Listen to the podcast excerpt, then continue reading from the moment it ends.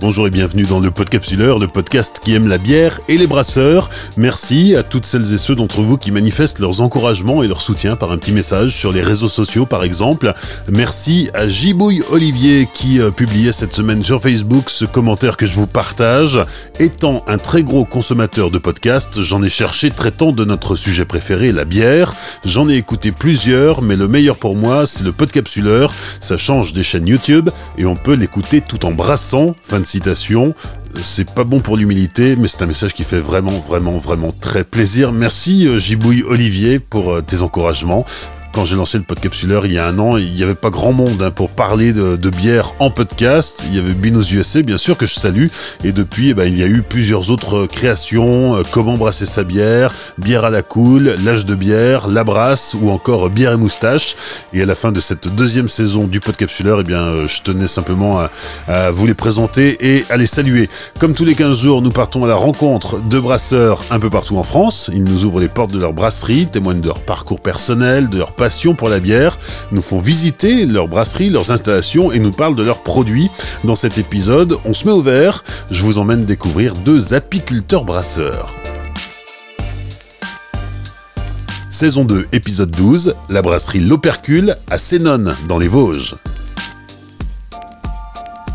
Les Vosges, des forêts à perte de vue, des routes qui tournicotent un peu quand même, la verdure, la nature, l'air frais. À Sénone, j'ai rencontré Damien et Maxime, deux amis d'enfance devenus brasseurs. C'est encore une jeune brasserie, mais qui a déjà atteint une belle vitesse de croisière. J'ai voulu en savoir plus sur leur spécificité d'apiculteurs brasseurs. Je suis donc allé les voir à Sénone, et c'est Damien Froment qui nous accueille. On est à Sénone, une petite ville dans les Vosges, euh, environ 3000 habitants. Senon, c'est une ville qui est dans la principauté de Salm, mais depuis quelques années, bah, ça a été ratifié comme quoi ça appartenait entièrement à la France. Mais du coup, euh, la particularité du territoire, c'est qu'il y a trois abbayes, Étival, Clairefontaine, Moyen-Moutier et Senon, et qu'il y avait vraiment une richesse, euh, notamment au niveau du textile dans les années 1800-1900, qui était implantée ici, qui a disparu. Mais nous, euh, voilà, je pense que la jeunesse revient de plus en plus se reprendre ce patrimoine-là pour construire autre chose, notamment une brasserie. Alors on est en plein milieu des Vosges, hein. il, y a des, forêts de sapins partout. Oui, alors c'est ça qui est super sympa dans les Vosges, c'est que et on est une partie qui n'est pas encore euh, très touristique. On, essaie de développer ça, mais c'est une vallée assez préservée auquel euh, on a beaucoup de roches à, visiter et, des super forêts. Actuellement, on peut cueillir pas mal de, champignons, notamment. Et c'est vrai que euh, voilà, c'est un territoire assez préservé et on appelle ça aussi, euh, un petit territoire canadien parce qu'on a vraiment euh, des couleurs qui viennent du, Canada, du vert, du orange, du jaune, toutes ces couleurs-là, avec ces feuillus, ces résineux qui sont assez sympas. Quoi. Pourquoi avoir choisi d'implanter euh, ta brasserie ici, l'Opercule? Alors, bah, ça s'est fait un petit peu comme ça. On n'a pas choisi. Euh, quand on a monté le projet, on a fait le la tournée des popotes euh, pour confronter du coup le, projet avec euh, des professionnels. Et on recherchait notamment une collaboration avec un apiculteur, parce que la particularité de notre brasserie, c'est d'être apiculteur et brasseur, de faire des, bières refermentées au miel. Et on est tombé sur Jean-Marc et Catherine Koch, les apiculteurs de Sonnen, qui ont été emballés par notre projet et qui ont dit bah, si vous voulez, on, peut vous aider dans le montage du projet. On peut vous, vous accueillir et on peut essayer de collaborer ensemble pour diversifier en fait les produits de la ruche tout simplement. Quand tu dis euh, nous avons rencontré, euh, c'est avec Maxime, hein, ton fidèle compagnon euh, d'aventure voilà, parce que je ne suis pas tout seul, donc avec Maxime, qui est un, ami d'enfance, on se connaît depuis la maternelle, et il y a un moment dans notre vie, on a fait pas mal de choses, voilà, des études à peu près similaires, on a travaillé dans des bureaux qui étaient similaires mais concurrents, on en avait un peu marre, on a fait chacun son côté d'autres expériences, et à un moment, bah, on s'est retrouvés tous les deux un peu au chômage, ou plutôt même en réflexion sur qu'est-ce qu'on va faire euh, ces prochaines années. Et nos agendas concordaient, et puis nos idées, euh, comment on voyait notre avenir se concordaient. Et on s'est dit, pourquoi pas euh, se lancer ensemble dans une nouvelle aventure, parce que c'est vraiment une aventure de, se lancer dans une entreprise. Qu'est-ce qui a fait le, déclic? Pourquoi est-ce que vous, un, beau jour, vous avez décidé de créer votre brasserie? C'est vrai que c'est un peu farfelu parce qu'en fait, il ne faut pas partir de la brasserie. Chez nous, il faut partir de l'apiculture. C'est-à-dire que Maxime voulait travailler dans le monde agricole, mais nos parents sont des purs fonctionnaires et du coup, on n'avait pas de terre. Et c'est très compliqué d'avoir des terres euh, si on n'a pas des parents. Et du coup, moi, j'étais apiculteur amateur depuis environ 5 ans. Et il m'est venu à l'idée de dire, bah écoute, si tu veux, on va, on va faire de l'apiculture, je te fais découvrir ça. C'est assez sympa, c'est avec des abeilles, euh, c'est vraiment différent. Euh, par contre, on vend pas des pots de miel, on faut transformer ce qu'on fait. Il n'y a pas que le miel, il y a la propolis, la cire, la gelée royale. Il y, a, plein de choses qui gravitent autour euh, des produits de la ruche. Donc, on est parti de ça, de l'apiculture. Et au même moment, moi, je faisais, je commençais des petits kits, euh, et boîtes de conserve notamment. et, mais je refermentais pas ces boîtes de conserve avec du sucre. Je refermentais avec le miel que, que je produisais. Et je lui disais, bah tiens, en ce moment. Et c'est vrai que c'est arrivé aussi dans la période auquel euh, on parlait de plus en plus de microbrasserie. Euh. Bah, par contre, de bière au miel, moi je connaissais que la barbare et je connaissais pas des gens qui produisaient leur miel et qui faisaient leur bière. Alors je dis, bah écoute, déjà on peut monter une petite brasserie euh, comme ça. Et puis il y a une autre branche qu'on va essayer de développer dans les années à venir, c'est une branche agroalimentaire et cosmétique en utilisant plus, bah, par exemple, là on produit de la drèche, on produit du miel. On peut faire des crackers euh, au miel, par exemple, produire de la propolis pour faire euh, des produits cosmétiques avec à base de plantes, de cire, voilà, avec la propolis. Tout un autre domaine, tout un autre monde qu'on voudrait développer. On recherche du monde qui veulent bien développer ce monde-là parce qu'on arrive un peu à saturation de notre emploi du temps. Des fois, j'aimerais ne pas pouvoir dormir, mais je n'y arrive pas encore parce qu'il y a, bah voilà, on s'éclate tous les jours, mais à un moment, bah, il y a la vie de famille, il y a les amis, puis il faut aller se reposer. Et malheureusement, actuellement, la brasserie prend beaucoup, beaucoup de place dans notre vie la bière et le miel, ça fait bon ménage? Eh ben, c'est assez sympa. Le, le, côté miel, en fait, ça donne un peu de rondeur à, la bière et surtout, ça a tendance à casser tout ce qui est un petit peu pointu, agressif en bouche, comme l'amertume en fait. Donc ça, ça diminue un peu l'amertume et ça rend un peu plus, un peu plus rond, mais sans que ça soit sucré. Ça, c'est important parce que les gens, ils ont peur que ah, ça va être des bières sucrées, alors que pas du tout en fait. Euh, le miel, il est ça en refermentation comme du sucre de betterave. Ce miel-là est consommé par les levures, il reste plus rien à part des arômes qu'on a plus ou moins euh, contrôlés, et ça dépend les bières qu'on fait. Et, voilà, mais c'est des bières euh, comme tout le monde peut faire, c'est juste qu'on a une impression de bière un peu plus ronde et surtout de choses un peu plus, euh, comme l'amertume, hein, qui sont un peu plus tranchants, moins présentes. Ça fait deux ans maintenant? Ça fait deux ans. Donc il y a eu un an de, montage de projet, après euh, une année auquel on a, travaillé dans un petit atelier, un ancien appartement désaffecté sur euh, du matériel de brassage de 100 litres. Voilà, donc on sortait pas beaucoup, mais ça a permis de nous développer et vraiment de gagner la confiance de nos clients qui sont encore actuels. Et depuis 2018, en fait, on s'est installé euh, dans un bâtiment vraiment de d'environ 500 mètres carrés auquel on peut exploiter vraiment euh, tout son potentiel, aussi bien au niveau des, fermenteurs, des cuves de brassage, du stockage. C'est une ancienne scierie ce bâtiment voilà, encore un, territoire qui a plein de patrimoine. Donc, euh, effectivement, c'était un bâtiment tout en bois qui était en train de s'écrouler et qui a été euh, restauré par la société Deobat, qui a tout remonté, refait la charpente et auquel il y avait des trains qui circulaient dedans. Donc c'était effectivement une ancienne série, avec même euh, un plateau tournant en, fin du bâtiment pour retourner la locomotive. D'ailleurs, quand on a creusé les, euh, les écoulements d'eau, en fait, et eh ben on, a, est retombé sur euh, ces, rails de chemin de fer qui nous ont donné du fil à retordre. C'est le cas de le dire, c'est très très dur. parce qu'ils avaient été noyés dans le béton et en creusant, ben, Ouais, bah, il a fallu les, découper à, bah, à, la, scie circulaire et ouais, c'est très très, c'est un alliage très solide et euh, même il y a une partie auquel on a dû dévier le, caniveau pour euh, voilà pour plus être trop embêté. Donc vous êtes installé là depuis un an C'est ça, ça fait un peu plus d'un an. Et euh, bah, on va encore grignoter un peu plus d'espace. On partage encore euh, le, bâtiment avec la société euh. Et du coup, petit à petit, on grignote, on grignote, on grignote. Parce que la brasserie, il y a la partie production, mais il y a la grosse partie stockage. Et ça, plus on commence à produire, plus il faut stocker des choses. Et donc, plus, plus il faut de l'espace. Là, vous produisez environ 45 hectos par mois c'est ça, à peu près 4500 euh, litres par mois, donc à peu près 500 hectos à l'année. Alors ça, c'est encore pas notre vitesse de, croisière. Hein. Nous, on a vraiment un développement en fait euh, au fur et à mesure par palier. Donc on a commencé par la 100 litres, on sortait 600 litres par mois, après on a passé le, palier des 3000 litres. En fait, ça ne suffit pas, donc on est monté là à 4500 litres. Et là par contre, on voudrait passer entre 6000 et 8000 litres par mois, mais il faut qu'on change la partie euh, cuve de brassage qui est 500 litres actuellement. Il faut qu'on la passe sur du 1000 litres. Ça, ça se réfléchit parce que voilà, le métier de, brasseur, c'est très essoufflant, c'est très physique et voilà, il faut réfléchir à tout comment on manipule le matériel, comment on travaille pour vraiment garder de l'énergie parce que c'est très épuisant. Maxime, quand il brasse quatre fois par semaine, le vendredi soir, il n'en peut plus, il n'arrive même plus à boire une bière. L'installation ici, l'arrivée ici dans ces, dans ces locaux, ça a déjà été l'occasion d'un premier agrandissement. Hein. Voilà, donc on est monté à 3000 litres. Là, on avait 6 fermenteurs de, 500 litres et on embouteillait à la main à l'époque là. Donc ça, ça, remonte à pas si longtemps, hein. ça fait il y a 6 mois, un an.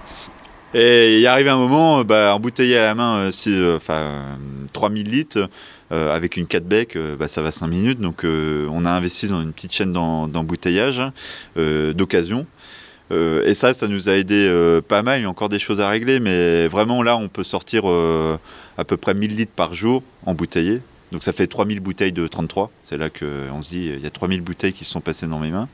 Et puis il y a eu ça, et puis on a racheté deux fermenteurs de 2000 litres pour vraiment euh, subvenir aux besoins. C'est vraiment pas une, démarche euh, pour commercialiser plus. C'est-à-dire que notre clientèle reste toujours les mêmes. C'est toujours le même pool qu'on a, mais qui achète, on va dire, peut-être plus de nos bières, parce qu'on a grandi la gamme, on fait des produits de différentes sortes, différentes contenances et, du coup bah, je pense qu'on a gagné un petit peu leur confiance et du coup bah, au lieu d'acheter que la blonde qu'on avait actuellement bah, ils achètent la blonde, la triple IPA, la blanche etc etc et, et voilà c'est toujours les mêmes clients depuis le début on n'a pas plus des marchés mais par contre il faut produire plus, il faut leur donner plus et on veut toujours plus.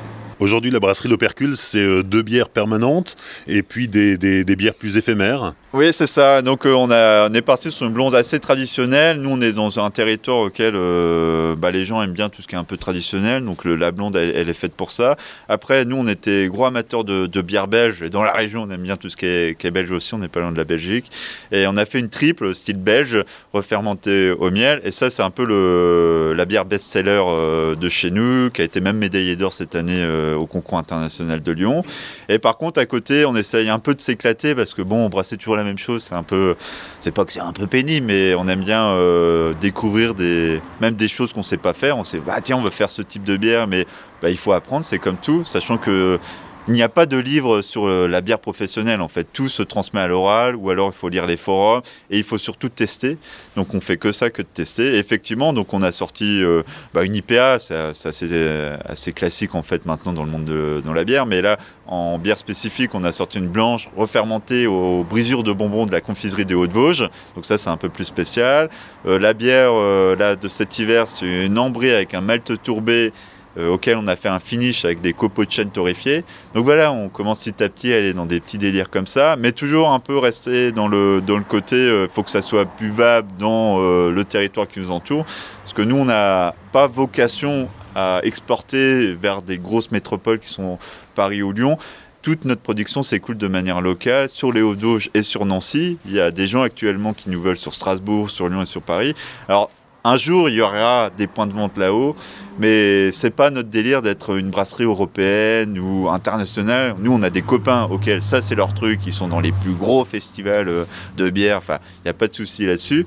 Mais nous, non, nous, euh, si on arrive à, produire 12 000 litres par mois, voilà, on s'arrêtera là et on fera autre chose parce qu'on a envie de faire d'autres choses comme euh, la partie cosmétique ou alimentaire ou alors il n'y a pas que la bière en alcool, il y a d'autres produits euh, prestigieux en alcool. J'en dis pas trop parce que c'est un peu euh, des choses qu'on essaie de travailler euh, ici, mais voilà, il y a moyen de s'éclater sur d'autres domaines. Tout est en bio? Tout est en bio. Euh, sauf par exemple dans Blanche, euh, on a collaboré avec euh, la confiserie de notre territoire de la vallée de, la Déodacie, qui est la confiserie des Hauts-de-Vosges et qui ne sont pas en bio actuellement. J'espère qu'ils passeront un jour. mais voilà, donc la bière, elle a été déclassée parce qu'on met de, moins de 1% de, de bonbons, mais le malt, le houblon, tout ce qu'on met dedans euh, est bio. Et vraiment, euh, on vient du domaine de l'environnement. Et le bio, c'est pas juste que le produit soit bio, c'est que produire une céréale sans pesticides, sans insecticides, c'est protéger aussi son environnement.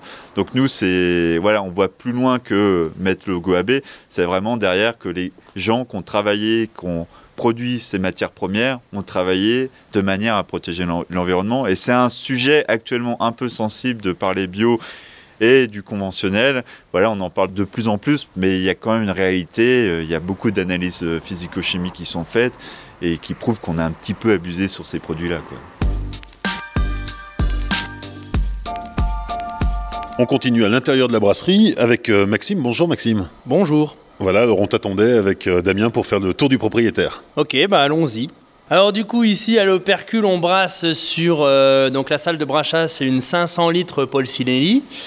Euh, donc nous, on a fait un petit peu augmenter les cuves. Elles font 680, ce qui fait qu'on arrive à faire à peu près 500 litres de produits finis, même sur des bières à 8 degrés euh, comme notre triple. Enfin, de produits finis, je veux dire 500 litres dans le fermenteur, hein, parce qu'après, il y a toujours un peu de perte. Et puis, on a un petit peu amélioré cette salle de brassage avec une euh, cuve de, à eau chaude qui est là-bas, qui fait 1500 litres.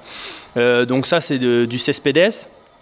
Et donc, euh, ce qui fait que le matin, on arrive, l'eau est chaude, à la température voulue, et on n'a plus qu'à la transférer à la pompe. Alors qu'avant, on remplissait tout euh, à l'eau du robinet, donc froid, et on faisait chauffer. Et avec la pression du robinet, donc 400 euh, litres à pression du robinet, ça mettait un temps fou. Alors que maintenant, on a la grosse pompe qui est là-bas, qui nous sert aussi au Whirlpool, qui envoie bien, et on, remplit très très vite. Tous les transferts, donc Paul Sinelli, c'est tous les transferts au tuyau et à la pompe. Hein. y a, y a, on n'a rien de fixe, hein. c'est des choses qu'on met au fur et à mesure. Et puis euh, après, ben, derrière, euh, en sortie d'échangeur à plaques, on a euh, six fermenteurs de 500 litres Polsinelli. Donc ça, c'était ce qu'on avait à la base quand on est arrivé ici. Et ensuite, on a rajouté il y a quelques mois les deux fermenteurs là, pardon, c'est les fermenteurs Cespedes, les 500. Et puis on a rajouté la 2 de, de 1000, donc ça fait 2000 litres de plus du Cespedes aussi. Donc ça c'est pour la partie donc empâtage, ensuite fermentation. Et puis ben, pour l'embouteillage, alors on a une petite cuve de sucrage, euh, voilà, vraiment c'est pareil, c'est du Polsinelli, c'est assez simple. Et on a une petite embouteilleuse qui a été, euh, disons, euh, refaite avec plusieurs morceaux. Donc il y avait la partie remplissage qu'on est allé chercher d'un côté, qui avait un convoyeur. Ensuite on est allé chercher un deuxième convoyeur avec une étiqueteuse.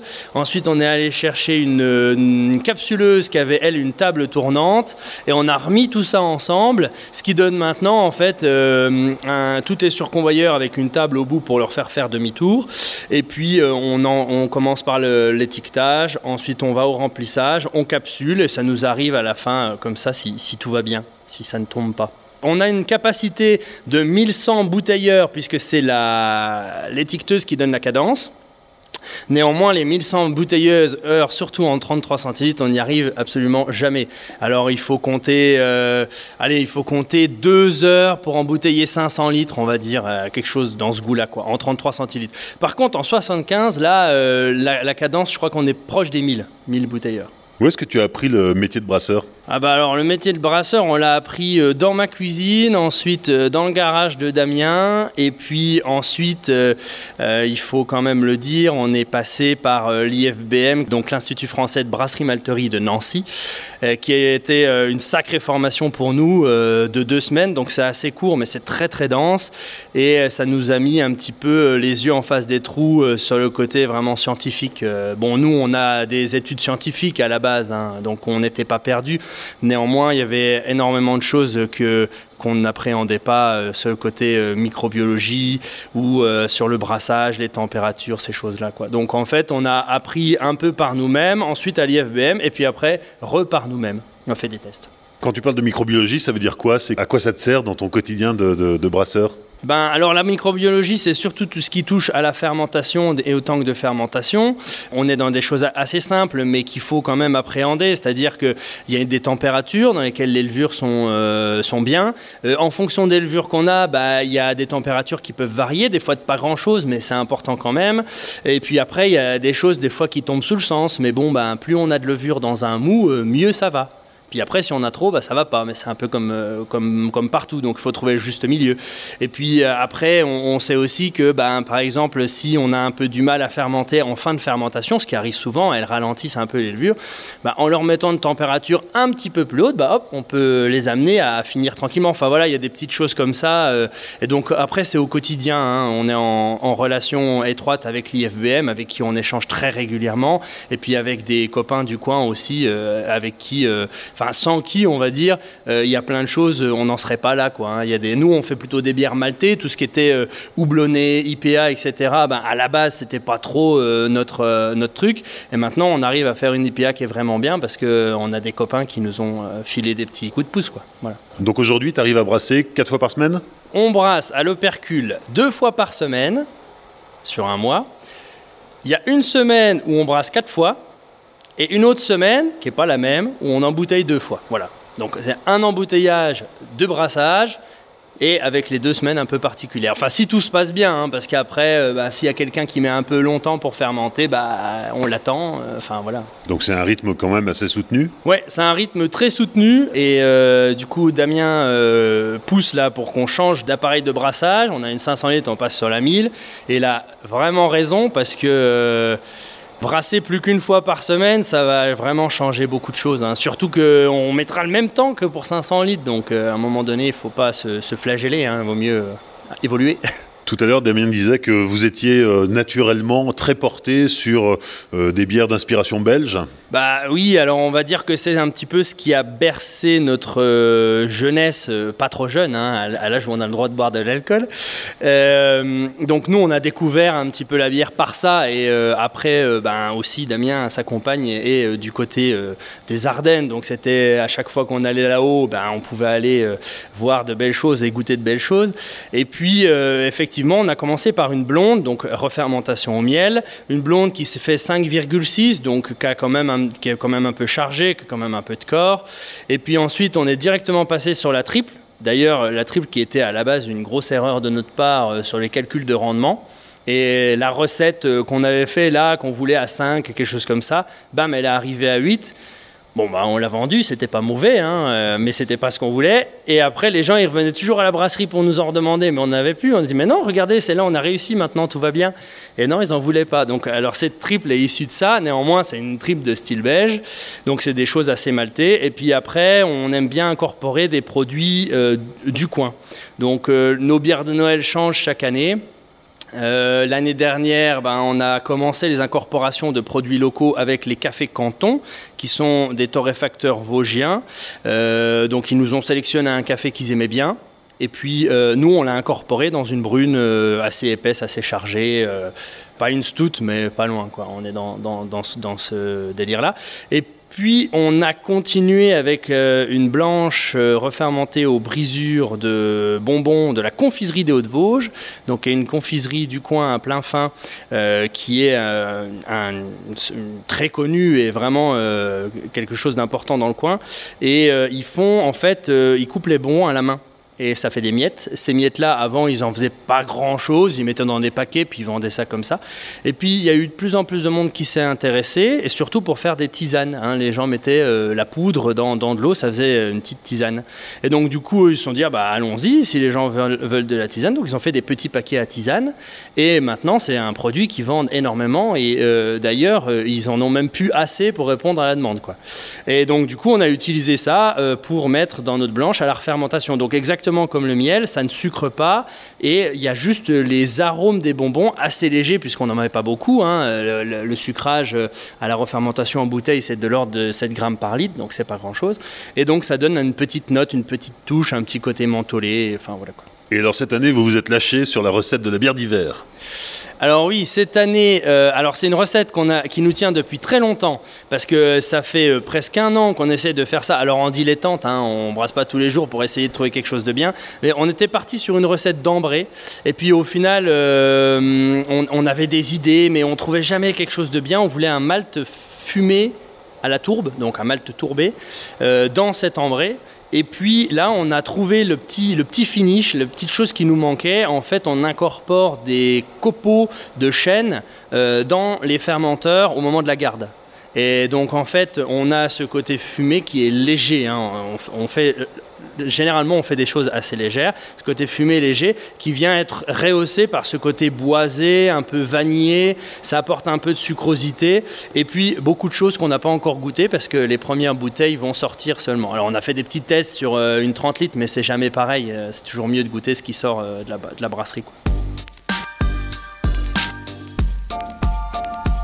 Les cinq dernières minutes avec la dégustation. Damien, qu'est-ce que tu nous proposes? Alors, je vous propose, euh, pour commencer, hein, parce qu'il n'y en aura pas qu'une, euh, la blonde refermentée au miel, euh, la traditionnelle de chez nous. On y va. Alors, c'est une blonde assez traditionnelle parce que sur notre territoire, on est quand même beaucoup. Il y a beaucoup de gens qui boivent des, des pils qui viennent d'Alsace, qu'on en Météor, etc. du coup, c'est une bière qui est quand même un peu plus chargée en malt. Fermentation haute. On sent en bouche cette rondeur en fait hein, qui vient du côté euh, miel, mais c'est pas sucré hein, comme tu as pu t'en rendre compte. Donc euh, on a une toute petite amertume. Et puis euh, alors là par contre il faut connaître un peu le miel qu'on utilise, c'est du miel de montagne, toute fleur, et on peut sentir des touches de miel ou plus sonner mais ça, c'est à force de, sentir un peu le, verre, la bière qui est, dedans, on commence à sentir des petites notes de, fleurs de miel, voilà, dans cette blonde-là. Mais elle, reste assez traditionnelle, donc sur le côté mâle, céréales et côté touche de miel. Et ça, chez les buveurs de pils, ça passe tout seul? Oui, surtout en pression en fait, parce qu'elle est un peu plus légère. Alors forcément, on n'est pas sur quelque chose de très, très léger comme de, comme de la pils, mais voilà, on s'y rapproche et on essaie de coller à ces saveurs voilà, qui restent dans, dans le côté traditionnel qu'on dit, pour pas dire classique, mais voilà, ce qu'on peut boire un peu tous les jours à table.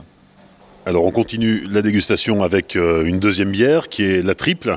Euh, la triple qui en fait est une, euh, une faute professionnelle. Oui c'est ça, c'est une grosse faute professionnelle. Mais bon au final on s'est rattrapé parce que tout le monde nous l'a demandé alors qu'on en avait plus. Donc on, l'a refaite pour le plus grand plaisir de chacun. Et tellement les gens l'ont aimé, on s'était dit bah, on va l'envoyer auprès de vrais professionnels, on va voir ce qui en ressort. Et en fait, il faut écouter le consommateur parce qu'elle a une médaille d'or, donc le consommateur s'était pas trompé. quoi. On va goûter. Là, on est vraiment sur une bière style belge à 8 degrés, beaucoup de malt, et là, un côté miel qui, ressort, mais sans cet aspect euh, de sucre. Et vraiment, quand on fait des, soirées euh, dans des euh, rencontres de brasseurs, c'est vraiment celle-là qui cartonne le plus, parce qu'elle a vraiment cette originalité et ce côté vraiment belge qui est vraiment là, avec modération.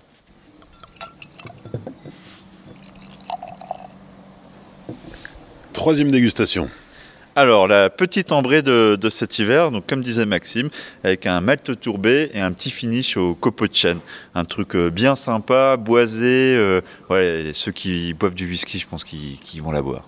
On va regarder ce que ça dit au nez. En fait, il faut attendre trois semaines avant que ça s'exprime. Bon, alors nous, on boit ça toutes les semaines hein, pour savoir comment ça évolue. Et là, je viens de goûter et ça sent encore plus que, que la semaine dernière encore et c'est en train de vraiment s'exprimer. Et justement, je crois qu'elle est dans sa troisième semaine, plus ou moins. Et voilà, on sent que les odeurs se dégagent euh, vraiment. On sent ce côté euh, boisé qui vient du, copeau de chêne en fait, qui a été torréfié. Et puis il y a ce côté tourbé qui s'associe avec ce côté boisé, comme quand on boit un, petit whisky, euh, mais sans ce côté 45 degrés d'alcool, parce que là on est qu'à 6 degrés. Et voilà, c'est pour au coin du feu pour cet hiver, ça sera très bien. Allez, on passe de la tourbe au houblon avec la quatrième dégustation, c'est l'IPA de la brasserie L'Opercule. Oui, c'est ça. Du coup, euh, petite IPA à 40 BU pour les connaisseurs, mais qui est redescendu au niveau ressenti parce que, comme j'expliquais euh, tout à l'heure, c'est que le, miel, ça a tendance à casser l'amertume. Et donc euh, là, on sent une toute petite amertume qui est suffisante, euh, je le redis, mais dans un territoire auquel on ne peut pas faire des trucs qui sortent trop du commun. Du coup, les gens, ils disent que c'est super. Pour l'été, c'était super, on l'a utilisé pour cet été, parce qu'en fait, ça, assèche la bouche et ça rafraîchit totalement. Quoi. Avec ce côté, euh, côté litchi, on a utilisé un cascade hein, pour les connaisseurs encore. Alors celle-là, je, l'attendais euh, tout particulièrement parce que euh, j'ai eu l'occasion de visiter la confiserie des Hauts-de-Vosges euh, il, y a, deux ans à peu près. Et effectivement, je ne savais pas qu'on pouvait utiliser le bonbon pour resucrer sa bière. Bah nous, on s'est dit pourquoi pas. Enfin, dans l'eau, c'était pas très appétissant. On s'est dit c'est mieux dans une bière. Voilà, donc on, s'est un peu amusé, puis on aime bien collaborer avec d'autres professionnels dans la vallée. Et là, c'était vraiment une, belle opportunité. Donc c'est une blanche, un peu traditionnelle avec euh, des coups de girofle issus de, la levure. WB06 pour les connaisseurs. Et par contre, là vous allez avoir des, saveurs en, plus de côté mentholé, bourgeon de sapin et des touches d'anis. Alors ça, ça dépend euh, chacun, mais le but du jeu, c'est de retrouver le bonbon en fait dans la bière. Et c'est alors c'est assez spécifique, soit on va aimer, soit on va pas aimer. Mais moi, je dis que c'est original et puis c'est 100% vosgien. Oui, parce qu'en fait, à la confiserie, euh, ils utilisent des, huiles essentielles hein, pour euh, donner les parfums au sucre euh, qui, qui, sert à faire les bonbons. Voilà, c'est ça. Donc, ils utilisent des huiles essentielles. Donc, pour l'huile essentielle, je sais de bourgeon de sapin, ça vient de la ferme du bien-être à Germay, encore une entreprise locale. Mais c'est ça, ce qui va donner un peu l'arôme de, de, la bière, ça va venir des huiles essentielles du bonbon, donc de ces brisures, ces paillettes qu'on met dans la bière. Alors on l'a sorti un peu tardivement, parce qu'on l'a sorti en septembre, et elle aurait dû sortir en juillet, mais on a été un peu à la bourre. Mais elle, est. Mais je sais pas aujourd'hui, j'ai quoi J'ai dit qu'elle est meilleure. Donc après avoir exploité les, bonbons euh, de la vallée, euh, c'est quoi la prochaine recette? Ah, oh, On a plein d'idées. Euh, non, mais il y a plein de trucs qu'on. Je pense que l'année prochaine, on va essayer de travailler par exemple avec un chocolatier, les fèves de cacao. Ça peut être sympa, on a pas mal de bons chocolatiers dans le coin. On a un truc avec des plantes. On va essayer de faire ça. on a des gens de la famille qui travaillent là-dedans. Voilà, mais nous, en fait, comme je dis aux gens, ils disent mais comment ça vient les recettes, des choses comme ça? Bah, C'est comme un, on est des chefs cuisiniers, on est des chefs brasseurs et on essaie de faire, on fait nos recettes par rapport à nos inspirations. Et c'est comme tout, c'est il faut pas mettre trop de poids, pas trop de sel. Euh, et c'est pareil euh, dans la bière, arranger les arômes. Et après, on peut aller aussi plus sur, euh, on peut boire telle bière avec quoi à côté. Il y a des bières, genre la bière au café qu'on a fait pour l'hiver dernier avec euh, moi, j'imaginais avec un gâteau, avec euh, des framboisiers ou un truc comme ça, un truc bien, bien sucré derrière. Bah, c'est ce qu'il faut, ou une liqueur, euh, un limoncello après, après la, bière, la bière au café, ça, passait.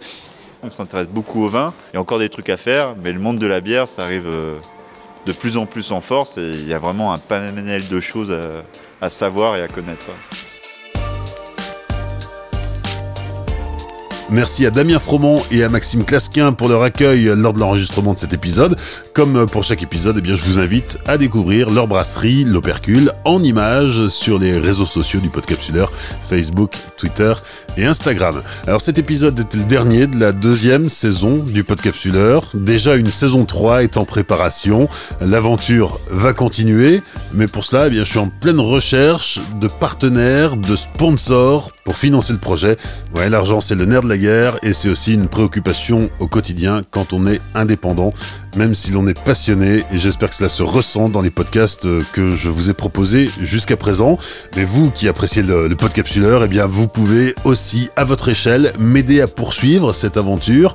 Alors concrètement, vous pouvez dès maintenant participer à la campagne de financement participatif lancée sur la plateforme Tipeee. Vous trouverez le lien en commentaire de cet épisode. J'ai déjà payé deux tournées, à vous d'offrir la troisième. La saison 3 du podcapsuleur se fera grâce à vous Merci pour votre soutien et puis soutenir le Podcapsuleur, c'est aussi laisser un commentaire, 5 étoiles sur Apple Podcast et bien sûr liker, partager, commenter sur les réseaux sociaux pour aider euh, le Podcapsuleur à se développer et notamment à gagner en notoriété et en visibilité. Merci pour votre fidélité, je vous embrasse, mais souvenez-vous, l'abus d'alcool est dangereux pour la santé, alors savourez mais sans forcer.